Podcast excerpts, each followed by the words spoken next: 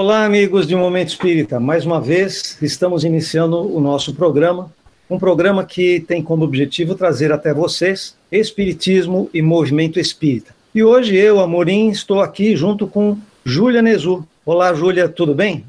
Oi, Amorim, tudo bem? Um, um abraço para todos que estão aí nos ouvindo, acompanhando o nosso programa. Estamos também com Rosana Amado Gaspar. Olá, tudo bem, Rosana? Tudo bem, Amorim? Olá, queridos ouvintes. Bom ano novo para todos vocês. É, início de ano, muitas novidades aqui em Momento Espírita. Hoje nós vamos começar falando sobre a nossa campanha de incentivo à cultura e hoje falando sobre um filme que é baseado em um livro.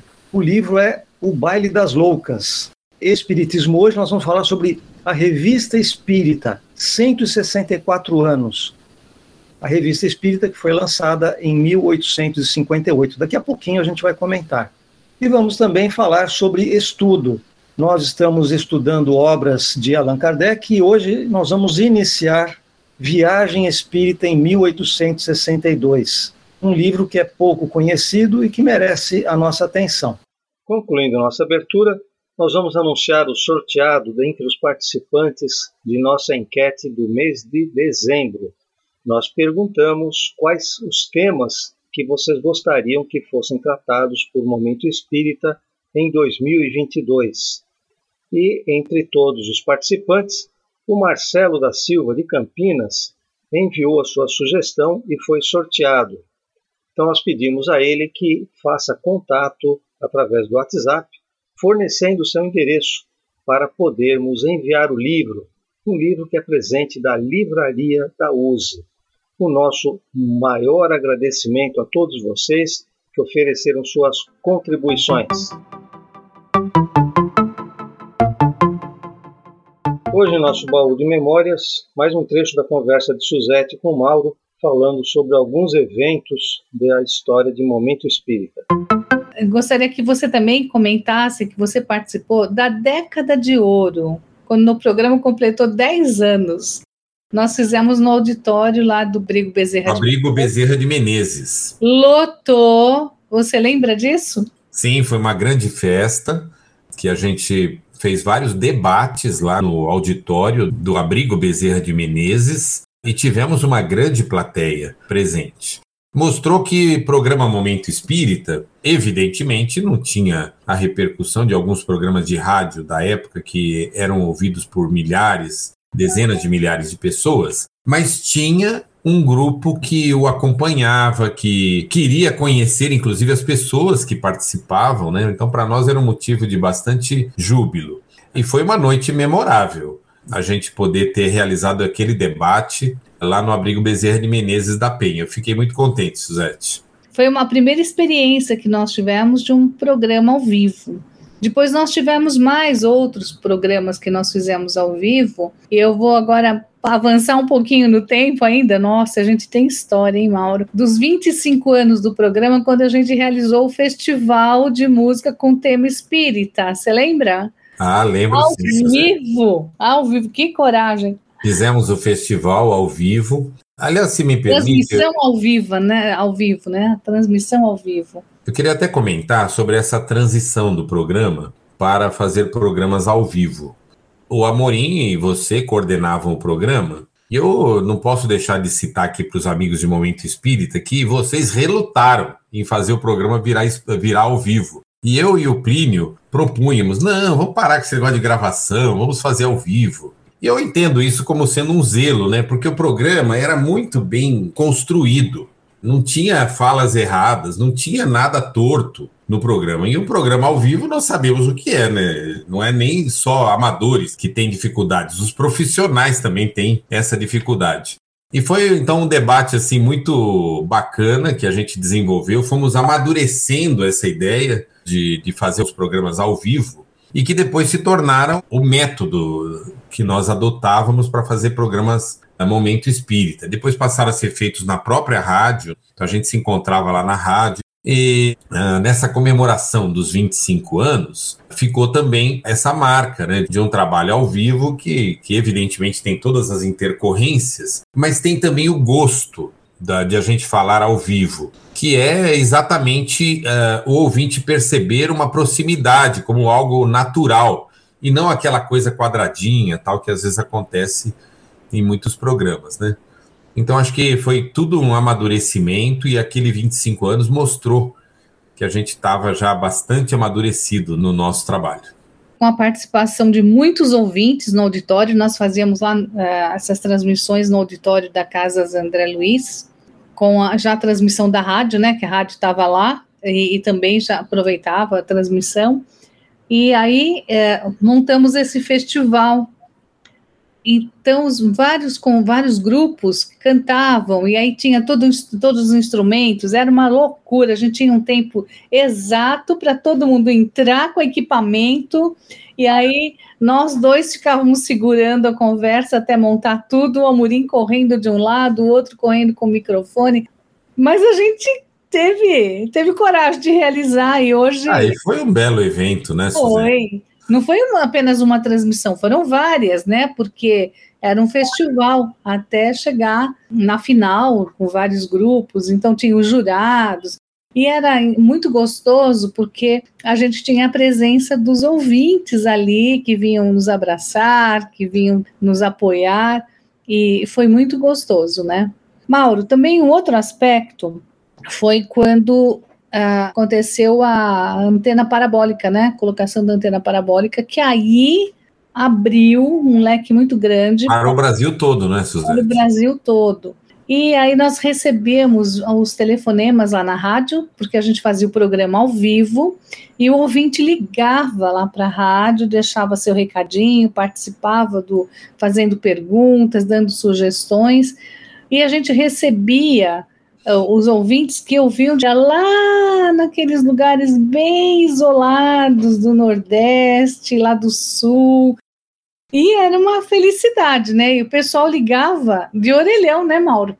Ah, muito bom, viu? A gente poder ter esse, essa repercussão também ampliada para todo o Brasil, né? Através do canal do Boi, né, Suzete, que era transmitido o nosso programa. Por hoje ficamos por aqui. Na próxima semana, mais baú de memórias. Nós vamos começar falando sobre a nossa campanha de incentivo à cultura. Mas antes, vamos falar sobre nossa enquete. Todas as semanas nós damos aqui a nossa enquete e pedimos que vocês respondam pelo WhatsApp. Júlia, qual é o WhatsApp que Momento Espírita dispõe para as pessoas responderem à enquete, por favor? O WhatsApp é 99643 3827. Vou repetir. 99643 3827. E o nosso e-mail, Rosana? O e-mail é momentoespírita@usesp.org.br. Eu vou repetir. E-mail momentoespírita@usesp.org.br usesp.org.br. E a pergunta da nossa enquete é o seguinte: no centro espírita em que participa, tem mocidade espírita? Muito bom. Vamos saber se o pessoal participa de atividades de mocidade nos centros em que as pessoas estão acompanhando o momento espírita. E agora falando sobre nossa campanha de incentivo à cultura, nós falamos sobre o Baile das Loucas. Esse filme que tem chamado a atenção das pessoas é baseado em um livro que tem o mesmo título. Eu não vou falar o título em francês porque eu não conheço a pronúncia, não vou aqui fazer bobagem. Mas todos já sabem que o Baile das Loucas fala sobre a loucura como era tratada no século XIX. Júlia, o que você poderia falar inicialmente a respeito desse filme? Olha, esse filme originariamente ele era um livro, né? E é foi um livro de muito sucesso, um best-seller, é, de autoria de Vitória Mas. E em português nós temos aí o livro, a tradução de Carolina Selvatice. Então, para quem quiser, tem o livro para conferir. Mas hoje a gente está falando do filme. Foi um filme que está sendo veiculado pela Prime Video, e disseram-me que tinha no Netflix também, já estava no Netflix, mas eu não consegui achar. Então, Quem quiser fica de olho no Netflix, que uma hora ele aparece lá. Mas é um filme que merece ser visto.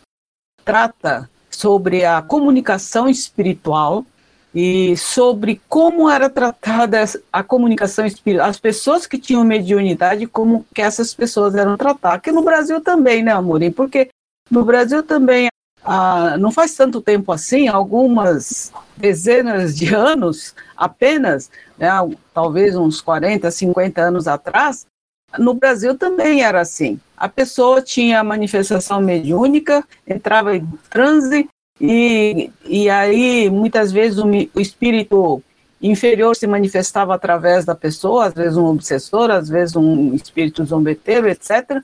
E aí essa pessoa era levada lá para o Juqueri ou para esses hospitais psiquiátricos e eram tratados como pessoas com problemas mentais.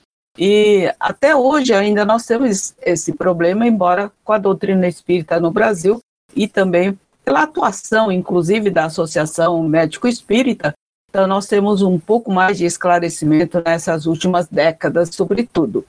Mas na França não era diferente, ainda mais na época de Kardec, no século XIX, então esse assunto era tratado como se fosse uma doença mental irreversível, e quando aparecia uma médium, não precisa dizer que no passado as médiums ou os médiums iam para a fogueira. Pelo menos no século XIX, com Kardec, não ia para a fogueira, mas ia para o hospital psiquiátrico aí, esse hospital de nome La Salpêtrière, e é um hospital famoso lá em Paris, na França, onde atuava o Dr. Charcot. Dr. Charcot é conhecido, quem estuda psicologia, psiquiatria, medicina, conhece muito o Dr. Charcot, o trabalho que ele realizou à sua época, Aí conta a história de uma médium que via espírito, conversava com o espírito e a coitada foi tida como uma pessoa com problemas mentais, né? E o mais interessante não é somente a história, porque histórias tem muitas, mas o que nos fala mais de perto, o que seria mesmo, Amorim? Um dos aspectos muito interessantes desse filme é que ao longo do filme, várias vezes aparece o livro dos Espíritos. Não apenas como um livro em cena, mas ele é citado, ele é referenciado como uma solução para as pessoas entenderem o que estava acontecendo. E mostra, muitas vezes, a atenção das pessoas que pegam no livro, como elas ficam presas nessa leitura, avidamente buscando as respostas. Rosana, esse livro e o filme falam sobre o tratamento que era dispensado às pessoas que tinham mediunidade, mas fala mais amplamente sobre o tratamento que era dispensado a qualquer pessoa que tivesse um comportamento diferenciado e como havia, digamos assim, uma violência contra essas pessoas, especialmente as mulheres, já que a sociedade patriarcal da época, tão patriarcal, considerava que as mulheres não tinham direito de contestar qualquer posição dos homens, fossem maridos, irmãos ou fossem quem fosse. Se ela começava a fazer contestação, era encaminhado para um sanatório mental, né, um hospício, e era tratada sem nenhum carinho. O que, que você pode falar? exatamente. É, esse tratamento né, de, das mulheres quando elas tinha algum comportamento que não era considerado conveniente para a época, ou mesmo alguma pessoa quisesse se livrar, né, assim, da esposa, é, dizendo que ela tinha ficado é, maluca, alguma coisa assim, elas eram internadas nesses hospícios e ali não se falava, inclusive, né, no caso do filme, não se falava mais da pessoa. Era como se a pessoa tivesse morrido, ela era enterrada viva. Ela não recebia é, visita das, dos familiares e por ali ficava. Então a gente vê o tratamento que era dado, principalmente às mulheres, né, que eles chamavam de histéricas, porque se uh, o histerismo vem do útero, da palavra hístero, né, que é o útero, como se só as mulheres fossem que ficassem loucas, histéricas, né? E uma é interessante que eu que depois que vocês assistirem o filme, assistir um cine debate que foi feito pelo Departamento de Doutrina da USE, está disponível no YouTube. Muito bom o Cine Debate, fala sobre o livro, fala sobre o filme, e é bem interessante, após a gente assistir o filme, assistir também esse Cine Debate que está disponível no canal do YouTube da USE. Muito bom. Eu só quero fazer um alerta: o filme não é um filme bonitinho, é um filme duro, é um filme muito sério, é um filme que exige a atenção das pessoas e não é um filme para ser assistido com crianças, porque é um filme realmente muito forte. Mas é interessante e até importante que as pessoas assistam esse filme. Fica aqui então a nossa recomendação esta semana para vocês assistirem esse filme, O Baile das Loucas, e, se possível, lerem o livro também. É muito interessante, muito instrutivo, além de falar do livro dos Espíritos.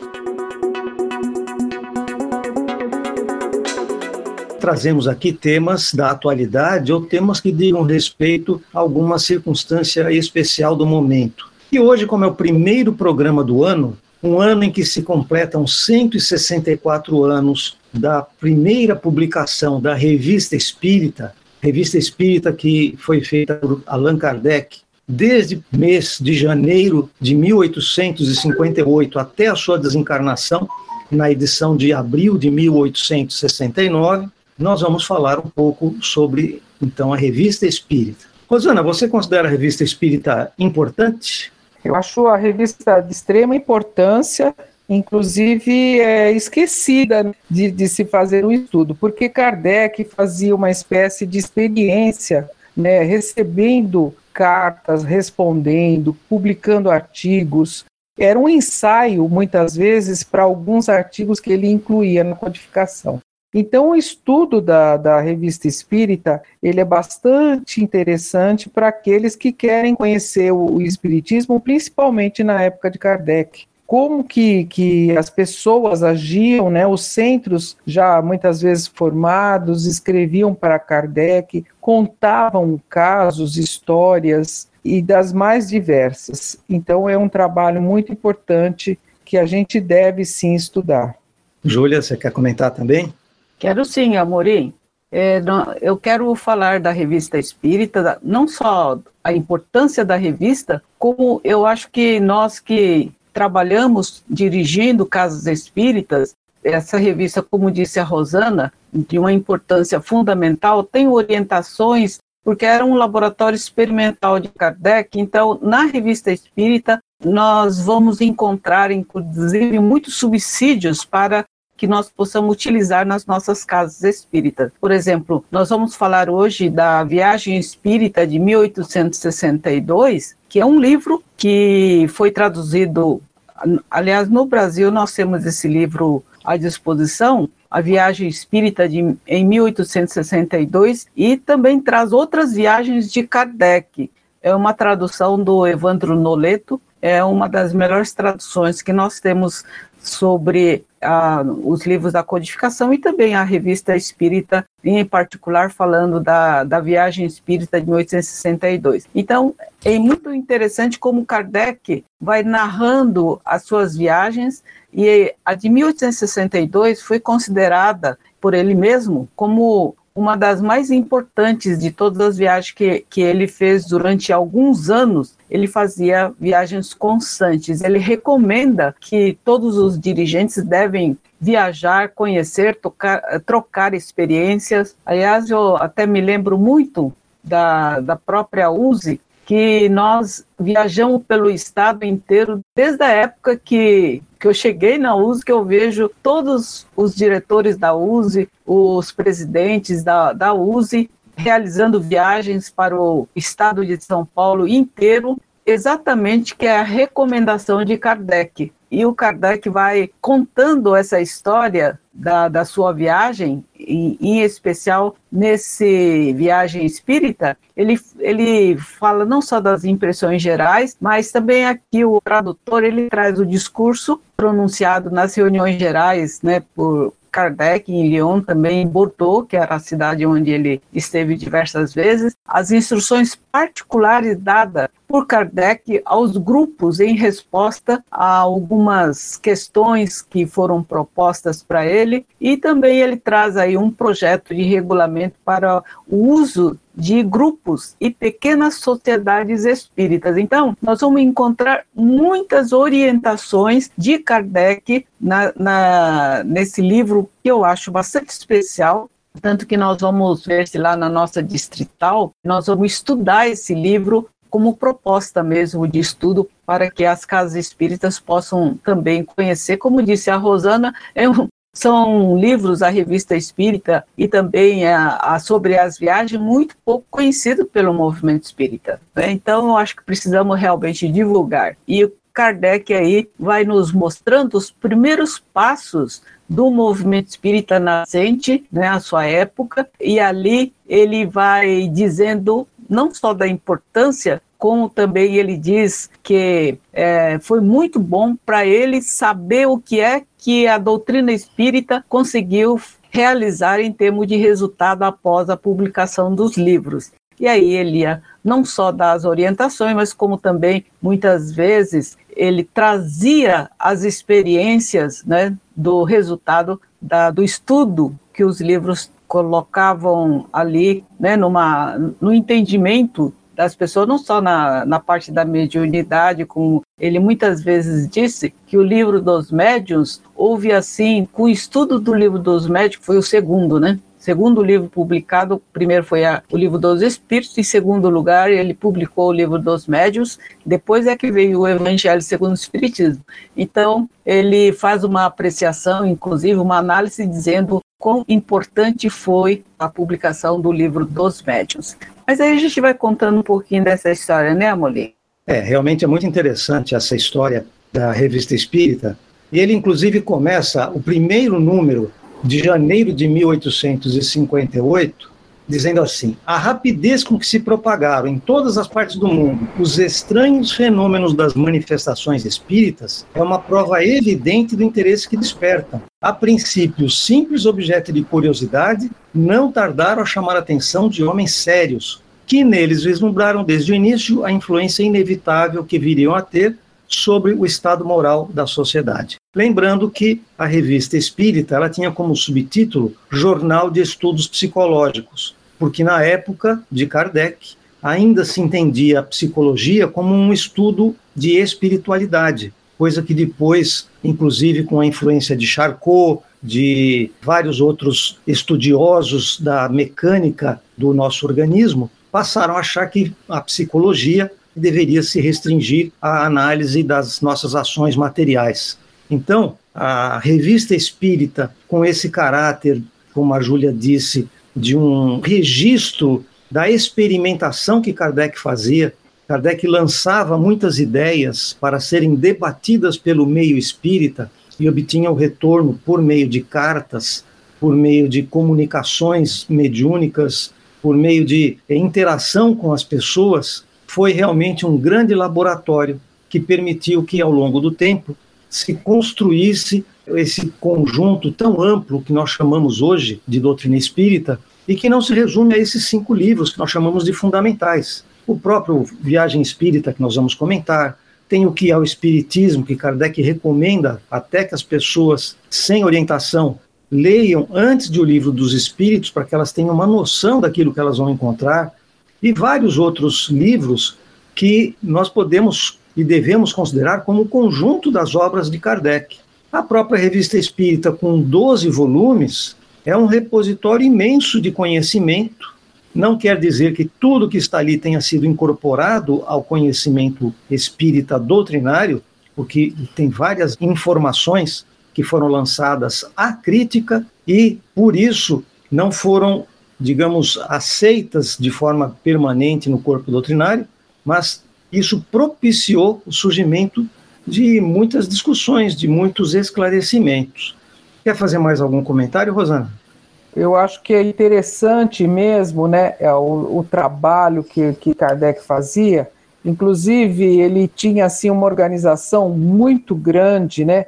Uh, ele tinha preparado já dois números à frente tanto que ele desencarna em março e a última revista foi publicada em abril. que ele já tinha pronto. Então a gente vê o trabalho que Kardec tinha e sem computador, sem luz elétrica, uma, uma dificuldade tremenda e a disciplina desse espírito para nos trazer a revista espírita, trazer a codificação. E o que nos resta agora é estudar, né? A gente fala assim, nossa, mas a revista espírita é muita coisa.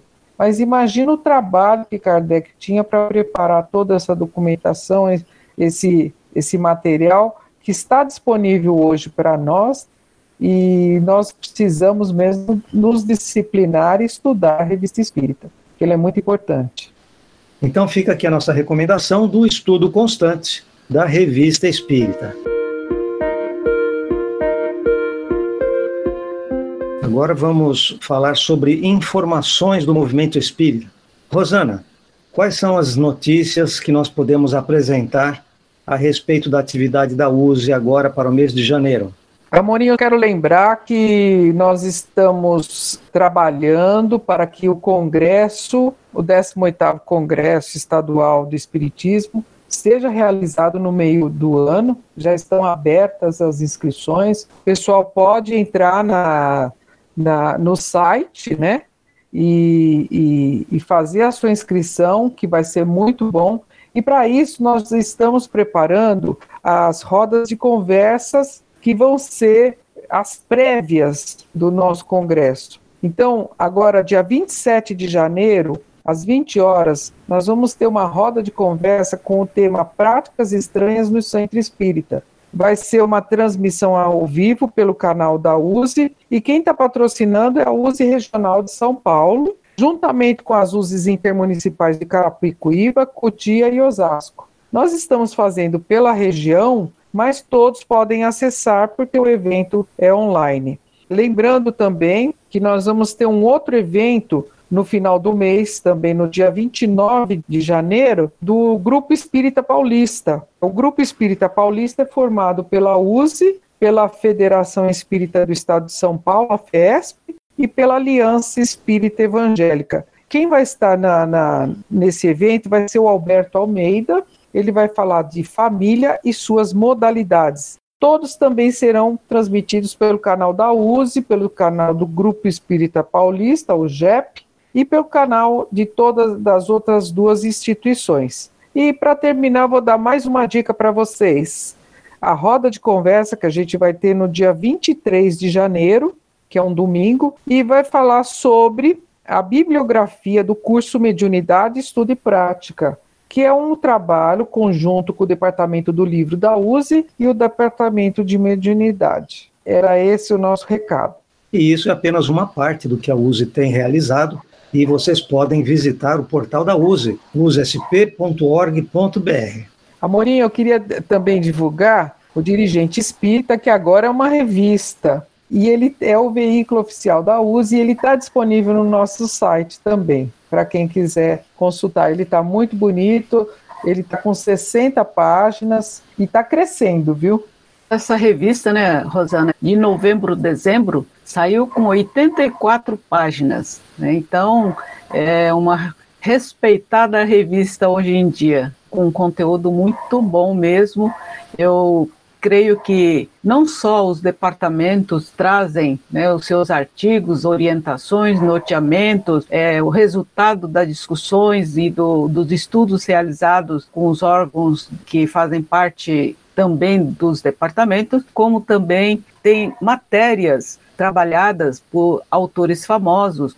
Então, fica aí o convite para que todos possam ler e acompanhar esse periódico, como disse a Rosana, é o veículo de comunicação da USE. E aqui, através dele, dela, que é a revista agora, eu ainda estou com o jornal na minha cabeça, né? Mas agora é ela, a revista, então ela está com um conteúdo fantástico. Temos recebido aí muitos elogios por parte das pessoas, dos espíritas, não só aqui do nosso estado, como também de outros estados companheiros que acessam o nosso site ou então que recebem o dirigente espírita. É isso, Amorim. Agora que vocês já falaram sobre a nossa USE, sobre a revista Dirigente Espírita e que também tem o, programa Momento Espírita lá no portal da USE, eu quero falar sobre o Clube Amigos da Boa Nova, que é a forma que nós temos para contribuir de uma maneira efetiva com a manutenção da Rede Boa Nova de rádio e da TV Mundo Maior, e também de outras atividades da Fundação Espírita André Luiz. Como nós sabemos, tudo isso exige um valor muito elevado para ser mantido, não apenas do ponto de vista do equipamento técnico, como também dos funcionários, que são funcionários especializados e que trabalham na Fundação Espírita André Luiz. A forma de você colaborar é através do 0800 12 018 38, onde você vai conversar com os atendentes que vão lhe explicar como você pode fazer a sua colaboração, ou ainda pelo feal.colabore.org, feal.colabore.org. Por essas duas formas, você faz contato com o Clube Amigos da Boa Nova e pode contribuir decisivamente para a manutenção das ações da Fundação Espírita André Luiz na divulgação do Espiritismo. Agora nós vamos falar sobre o Estude Viva. Há muitos anos, o Momento Espírita tem se dedicado a estudar o Espiritismo aqui com vocês, fazendo uma apresentação simples, bem sintética dos livros de Kardec. E hoje nós vamos tratar de um livro que é pouco conhecido, pouco estudado. Viagem Espírita em 1862.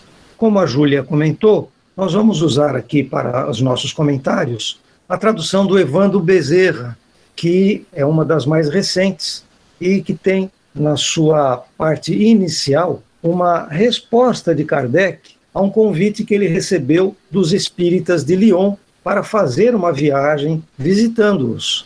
Júlia, nessa resposta que Kardec deu, confirmando que ia realmente visitá-los, tem muitas coisas interessantes que podem servir, inclusive, para o nosso movimento atual. O que você gostaria de comentar inicialmente? Gostaria de comentar, é uma resposta de amigo para amigo, não é do chefe para os seus subordinados. A gente vê pelo teor e também a forma com que Kardec se expressa. Ele diz assim: Meus amigos, grande é a minha alegria ao ver a família crescer a olhos vistos. Então, ele considera todos aqueles que estão trabalhando em favor do movimento espírita, da difusão da doutrina espírita, como a família, né? a família espírita. Como também nós procuramos seguir esses passos de Kardec. Ele diz: é a mais eloquente resposta aos tolos e ignóbeis, porque os ataques contra o espiritismo. Porque nós sabemos que Kardec ao seu tempo, quando o livro dos Espíritos veio a lume, depois vieram outros livros, então, naturalmente, houve pessoas que se tornaram espíritas, gostaram muito dos livros e elogiaram, mas também tiveram aqueles que atacaram. E a gente sabe que, pela história, né, os ataques, nós tivemos até o episódio do Alto de Fé de Barcelona, em que 300 livros que Kardec havia encaminhado para a Espanha, então os livros foram queimados em praça pública. Então nós tínhamos também os adversários do Espiritismo. E aí ele diz: parece que tal crescimento lhes aumenta o furor, falando das pessoas que estavam contra o Espiritismo. Porque hoje mesmo recebi uma carta de Lyon anunciando a remessa de um jornal dessa cidade, e aí ele conta dessa revista que está ridicularizando a doutrina e falando mal naturalmente dela. Mas o Kardec responde de uma maneira muito singela. Ele disse: quanto mais ignóbeis forem os seus ataques, menos estes devem ser temidos, porque são desprezados pelas pessoas honestas e provam que aqueles que não têm boas razões a opor, uma vez que só sabem dizer injúrias. Então ele continua, diz ele para os amigos na, na resposta, que a grande obra da regeneração, iniciada sobre tão felizes auspícios, e em breve colherei os frutos da vossa perseverança. Então, ele incentivava para que aqueles dirigentes, aqueles que estavam começando a trabalhar a questão da doutrina espírita, fundando os núcleos iniciais, que eram os princípios, vamos dizer assim, o início das casas espíritas, dos centros espíritas para a divulgação, difusão da doutrina espírita. Então, Kardec, nessa resposta, né, depois ele vai fazer a visita a esses núcleos nascentes, mas essa é aqui que nós estamos tratando hoje é a resposta muito singela de Kardec, motivando incentivando e dizendo para eles assim que ele se sente muito feliz de ver tantos grupos unidos no mesmo sentimento, marchando de comum acordo para o nobre objetivo a que se propõe a doutrina espírita. Então, eu acho que é um, um, um trecho muito significativo para mim, eu acho que para todos também, ouvir, ouvir entre aspas, o próprio Kardec falando, escrevendo para os dirigentes dos núcleos nascentes. É como se ele estivesse falando para nós também, não é verdade? É verdade, Júlia. Rosana, e você? É, é, bem interessante essa, essa primeira carta que ele manda, e ele fala da, da importância de estarem todos unidos em torno da mesma bandeira a guiar a humanidade, que é fora da caridade não há salvação.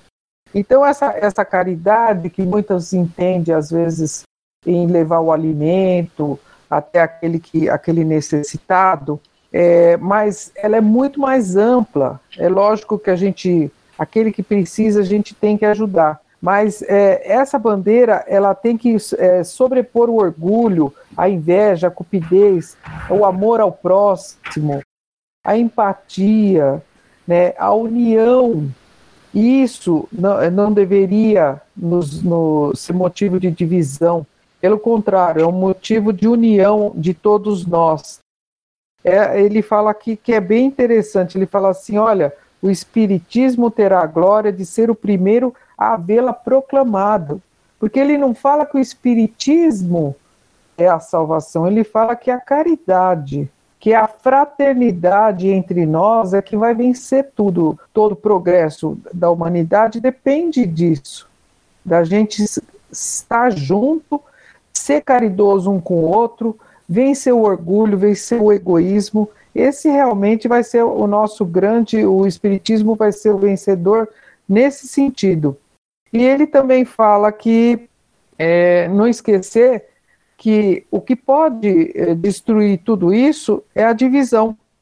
É, a gente vai é, se dividindo, criando antagonismo, nós vamos nos enfraquecendo.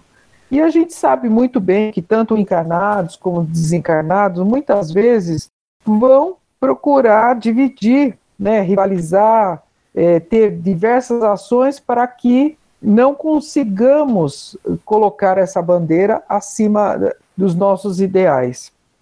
Então, é, ele, ele fala assim: conservá-las preciosamente, porque um dia farão parte dos gloriosos arquivos do Espiritismo, né? É, é, bem interessante como desde aquela época ele vem proclamando o progresso como meio da gente conseguir conquistar as, a nossa verdadeira, a verdadeira fraternidade, a verdadeira união. E é isso que a USE também procura fazer. Nós sermos como uma família, nós estarmos juntos, nós procurarmos nos unir, principalmente pela fraternidade, pela caridade, pelo amor ao próximo, que é a nossa principal bandeira, a principal bandeira do Espiritismo. Eu só queria acrescentar aí quando Kardec colocou fora da caridade não há salvação, é, essa caridade está lá no livro dos Espíritos, que é a benevolência para com todos, a indulgência com as faltas alheias e o perdão das ofensas. É o verdadeiro sentido da palavra caridade. Ou seja, não é fácil, não é? Você ser caridoso sendo benevolente, sendo indulgente e perdoando as ofensas infinitamente.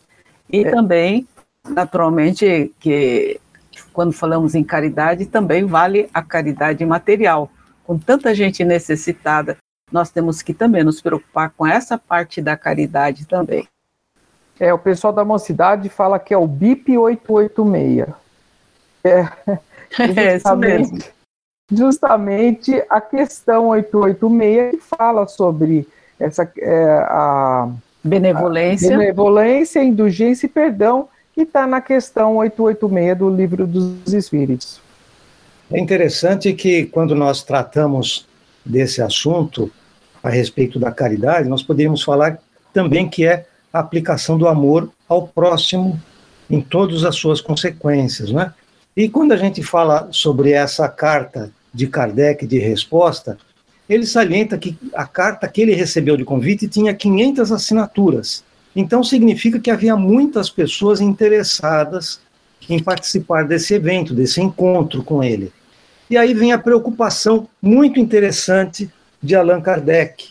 Ele pede que de forma alguma se faça um banquete, porque era comum nessas viagens as pessoas assim mais famosas que eram chamadas para visitar alguma cidade eram recebidas em banquete. E ele diz: se for feito um banquete, acontecem duas coisas. Primeiro, que as pessoas que não tiverem condição não vão poder participar, porque elas teriam que pagar a sua comida. E se elas não tiverem condição, como havia muitos operários participando do movimento espírita, certamente ele sabia que essas pessoas ficariam privadas desse contato. E, por outro lado, o dinheiro investido nesse banquete poderia ser usado para outras coisas mais úteis, como socorrer as pessoas mais necessitadas. E, além disso, o que ele queria? Ele queria ter o contato com o maior número possível de pessoas, com o maior número possível de amigos, de irmãos. Vejam que a preocupação de Kardec, que ele diz lá atrás, ele vai para lá não para é, exaltar a sua obra, mas para conversar com os amigos. Então, a postura de Kardec é claramente no sentido de fraternidade. Em nenhum momento ao longo da codificação, ao longo de todas as obras dele, nós encontramos algum ponto onde ele estivesse se exaltando, onde ele estivesse se colocando acima dos demais. Ele faz sempre questão de se colocar como um espírita, assim como os outros, mesmo considerando que ele era o responsável pela coordenação desse trabalho. É interessante, Amorim, que ele não tem, ele não quer nenhum privilégio para ele, né? Ele quer realmente estar em contato com os amigos, trabalhando em prol da doutrina, divulgando da melhor maneira possível, sem exaltar a sua imagem. E ele sempre se colocou assim, é um exemplo maior para todos nós. Muito bem, chegamos ao final de Momento Espírita. Antes do nosso encerramento, eu queria que os amigos anotassem novamente a nossa enquete de hoje. No centro espírita em que participa, tem mocidade espírita? Por favor, Júlia, novamente o nosso WhatsApp. Nosso WhatsApp 99643 3827. Rosana, o nosso e-mail? O e-mail é momentoespírita.usesp.org.br. E agora as nossas despedidas. Júlia. Então, passou depressa, não é, Amorim? Mas fica aqui o nosso agradecimento, nossa gratidão pela oportunidade que nós tivemos de mais uma vez estar participando do programa, estar um pouquinho perto dos nossos ouvintes, dos, daqueles que nos acompanham e também estar junto com vocês. Um grande abraço. Rosana. Agradecemos mais uma vez estarmos aqui juntos, né, conversando. Como a Júlia falou, foi muito gostoso estar com com os ouvintes, com os internautas. Muitos acompanham a, o programa do outro lado do mundo. Isso é, é bem interessante.